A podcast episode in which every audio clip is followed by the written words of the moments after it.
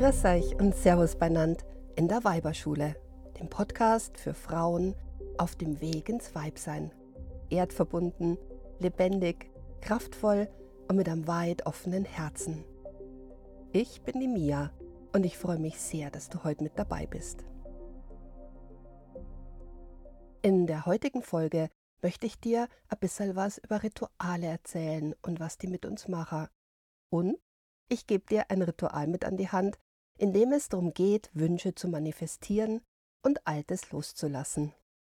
Setz dich am besten her mit an mein Kaminfeuer, denn fürs Gartenbankerl ist jetzt einfach schutzkeut. Trink mal gute Tasse Kaffee oder Tee und ich gebe dir dazu noch ein bisschen Seelennahrung. Rituale und Zeremonien gibt's ja wie Sand am Meer und fast schon so lang, wie es uns gibt. Ob das jetzt dein ganz eigenes Morgenritual ist, meins war früher ein Kaffee, ein Zigaretten und fünf Minuten blöd schauen. Heute zirkt man sie eher an Ingwer-Shot schaut immer nur blöd, nennt es jetzt aber Mindfulness. Oder denkt an Gemeinschaftsrituale wie Erntedank, Kirterhutschen oder als Heiligenrennert auf dem Friedhof, wo man seinen neuesten Wintermantel ausführt. Oder neuere Rituale wie nur vom Frühstück deine Mails und Insta checken, weil es ja wichtig ist, dass man ja nichts versäumt und weiß, wie man bei anderen ankommt. Ich glaube ja, Rituale und Zeremonien wird so lang geben, wie es uns Menschen gibt, weil die nur einen ganz anderen Hintergrund haben. Hast du dich schon mal gefragt, welchen? Ich habe mal recherchiert und folgende Definition gefunden. Ein Ritual ist eine immer wiederkehrende oder wiederholte Handlung, die in einer besonderen Art ausgeführt wird und aber was besonders ist, also vom Alltag abgehoben. Das kann zum Beispiel eine Hochzeit, eine Taufe, ein Zunftritual von Handwerkern, ein Jahresfest oder ein Trauerritual sei.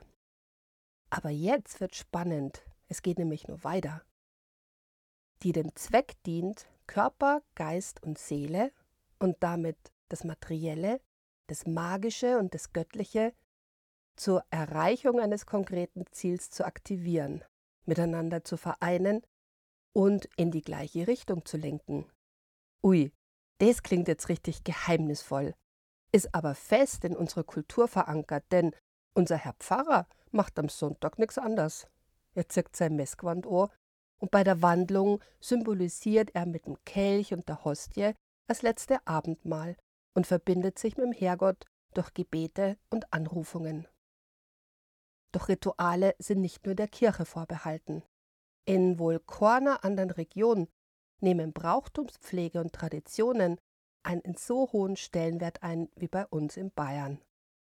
Ob das jetzt als Gorselschneuzen, die Perchtenläufte oder das Klausentreiben ist, Heidnische Rituale lassen sich bis 800 vor Christus zurückverfolgen und sind fest im bayerischen Brauchtum verankert.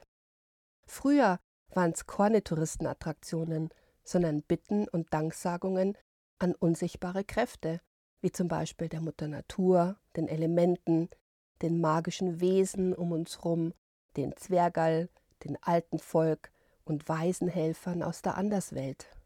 Denn damals waren die Welten nur viel weiter benannt.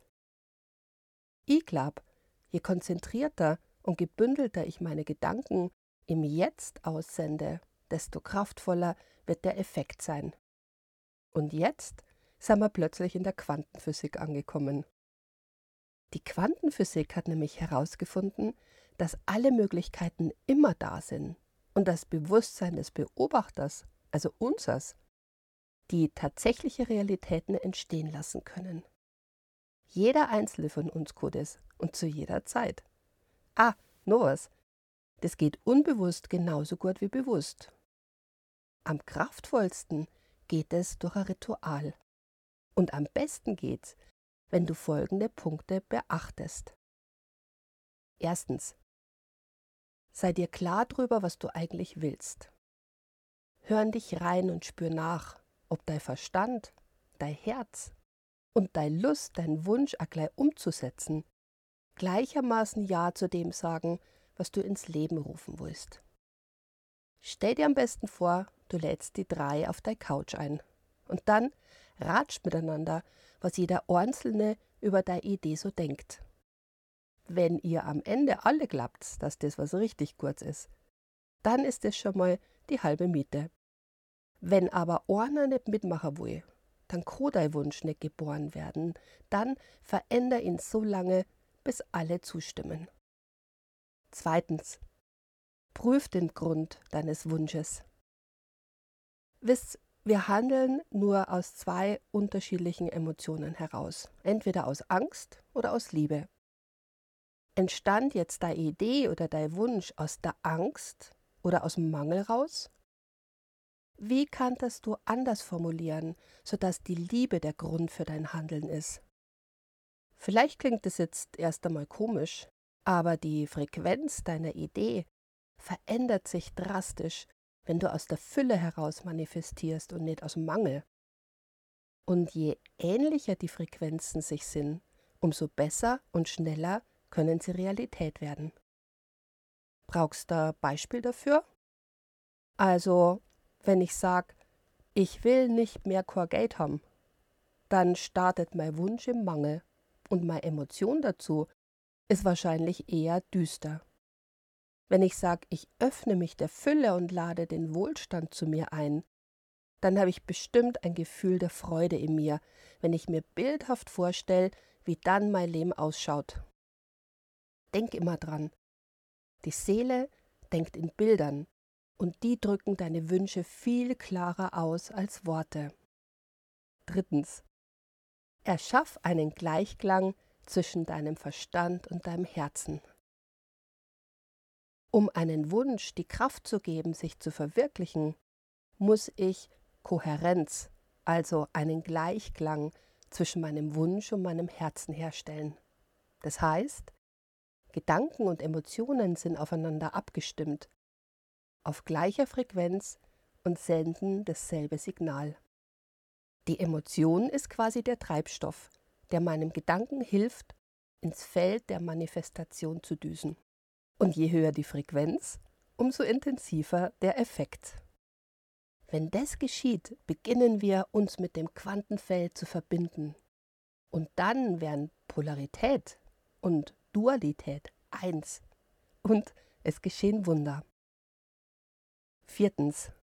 Komm nicht auf die Idee, dem Universum vorzuschreiben, wie dein Wunsch in Erfüllung zu gehen hat. Wenn du deinen Wunsch in einem Ritual der geistigen Welt vorgestellt hast und zur Realisierung freigegeben hast, dann musst du ihn erstmal loslassen.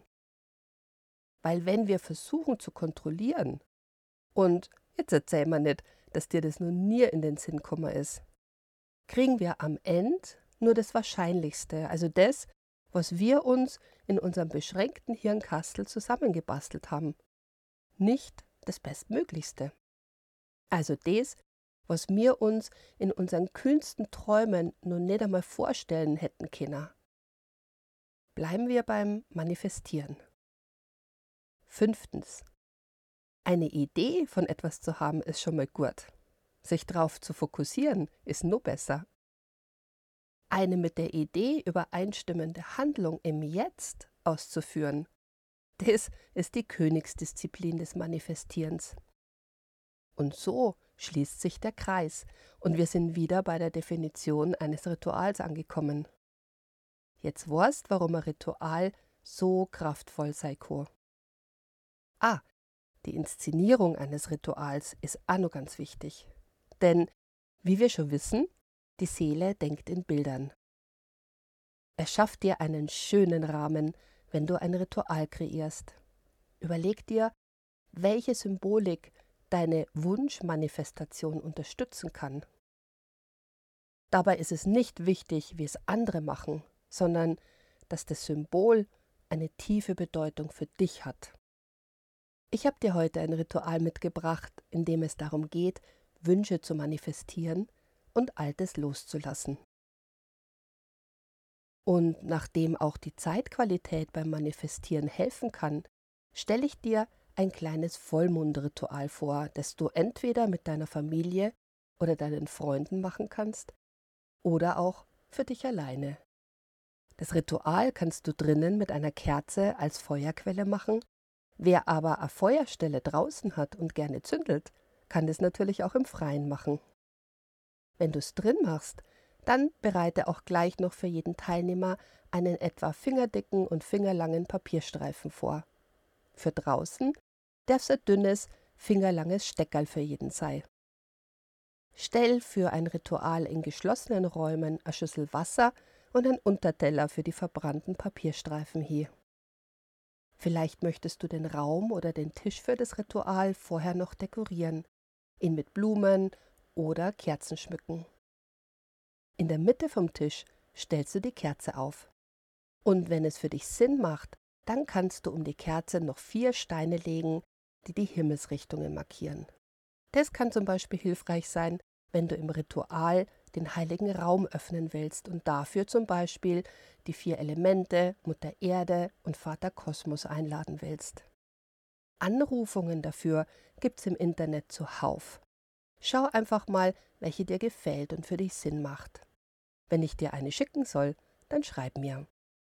Bei der Öffnung des heiligen Raums geht's jetzt nicht darum, dass du die Anrufung auswendig lernst und brav runterrezitierst. Pfui kraftvoller wird das Ritual, wenn du die Kräfte persönlich und mit deinen Worten einlädst. So eine vorgedruckte Einladungskarte ist doch pfui anonymer als eine direkt ausgesprochene Einladung. Solange du unsicher bist bei der Öffnung und dem Schließen des heiligen Raums, kannst du das Amara bevor deine Gäste kommen und danach. Was aber Sinn macht, ist, dass du deinen Gästen noch vorm Ritual erklärst, worum es dabei geht. Denn ich mich nur so weit einlassen auf ein Ritual, soweit ich verstehe. Ist mir der Sinn nicht klar, ist es für mich nur ein Theater, bei dem ich zufälliger Statist bin.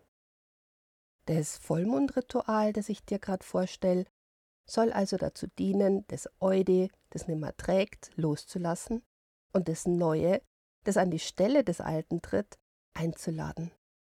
Dabei sollen sich die Teilnehmer auch kleiner überlegen, wofür man dem Alten danken kann. Denn wahrscheinlich hat schon seinen Grund gehabt, dass es da war. Was habe ich gelernt? Was für Stärken sind mir daraus erwachsen? Das da die mir auf jeden Fall fragen. Nachdem du die Leute zum Tisch oder zur Feuerstelle gebeten hast, entzündest du das Feuer. Jetzt ist deinem Ideenreichtum keine Grenze gesetzt. Ihr könnt während des Rituals rasseln, trommeln, singen oder was dir sonst noch so einfällt. Wenn der erste Teilnehmer bereit ist, dann nimmt er sein Steckgall oder den Papierstreifen, schließt am besten die Augen, weil er sie so besser konzentrieren kann.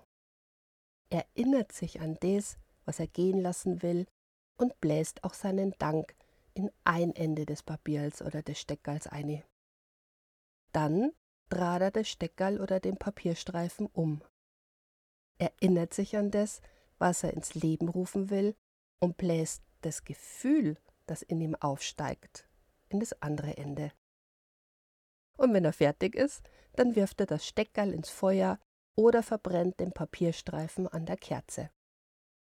Und so macht's ja jeder in der Runde. Am offenen Feuer wird so lange gerasselt und gesungen, bis das Feuer erloschen ist und nur noch die Glut da ist. Bei der Kerzen ist es einfacher, die bläst man einfach aus. Doch davor bittest du die Teilnehmer, dass sie sich bewusst umdrehen und mit einem großen Schritt vom Feuer oder vom Tisch wegtreten. Und zwar mit der Absicht, jetzt die Arbeit den Spirits zu überlassen, die Kontrolle aufzugeben. Und dann kommt nur ein ganz wichtiger Teil. Danach kann man sie nämlich gemütlich zusammensetzen, ratschen und mitgebrachte Speisen verzehren. Ob das jetzt Glühwein und Blattsalz sind, Tee und Glitzenbrot oder ein Bier und Fleischpflanzerl, das bleibt euch überlassen. Vergiss nicht, den heiligen Raum zu schließen und die Gäste aus der nicht alltäglichen Welt, die du zu Beginn des Rituals eingeladen hast, zu verabschieden und ihnen für ihr Kommen zu danken. Um die Feuerstelle kannst du dich später oder am nächsten Tag kümmern. Die Asche des Vollmondfeuers übergibt man nämlich entweder dem Wasser oder du verstreust es über Mutter Erde. Und dann schau einfach, was in der Zeit bis zum nächsten Vollmond so alles passiert. In Bezug auf deinen Wunsch natürlich. Schau, wie sich die Spirits deinem Wunsch annehmen und sei neugierig, wie sie ihn umsetzen. Weil manches Mal machen sie das ganz anders, als wie man sich's vorstellt. Und oft nur viel besser. Du weißt jetzt gar nicht, was du dir wünschen sollst? Ich hätte eine Idee. Was hältst du davon, die eure Idee, wie du als Frau sein solltest, geht's lassen und dafür deine Essenz als Weib rufst, das Erdige, Lebendige, Instinkthafte, des, das sein Herz weit offen hat, denn das Weib, das schlummert in uns, es braucht nur geweckt zu werden. Hörst du sie schon leise rufen? Dann komm mit und sei dabei. Lass uns unser Rudel wieder zusammenrufen, denn Weib sein lernt man unter Weiber. Und ich freu mich narisch, wenn das nächste Mal mit dabei bist. Hören kannst du meine Sendung als Podcast und auf meinem YouTube-Kanal. Und wenn du mir teilst und weiterempfehlst, dann danke ich dir ganz herzlich, weil ich glaube, die Welt braucht einfach nur viel mehr Weiber. Bis dahin, Pfirti, von Weib zu Weib, deine Mia.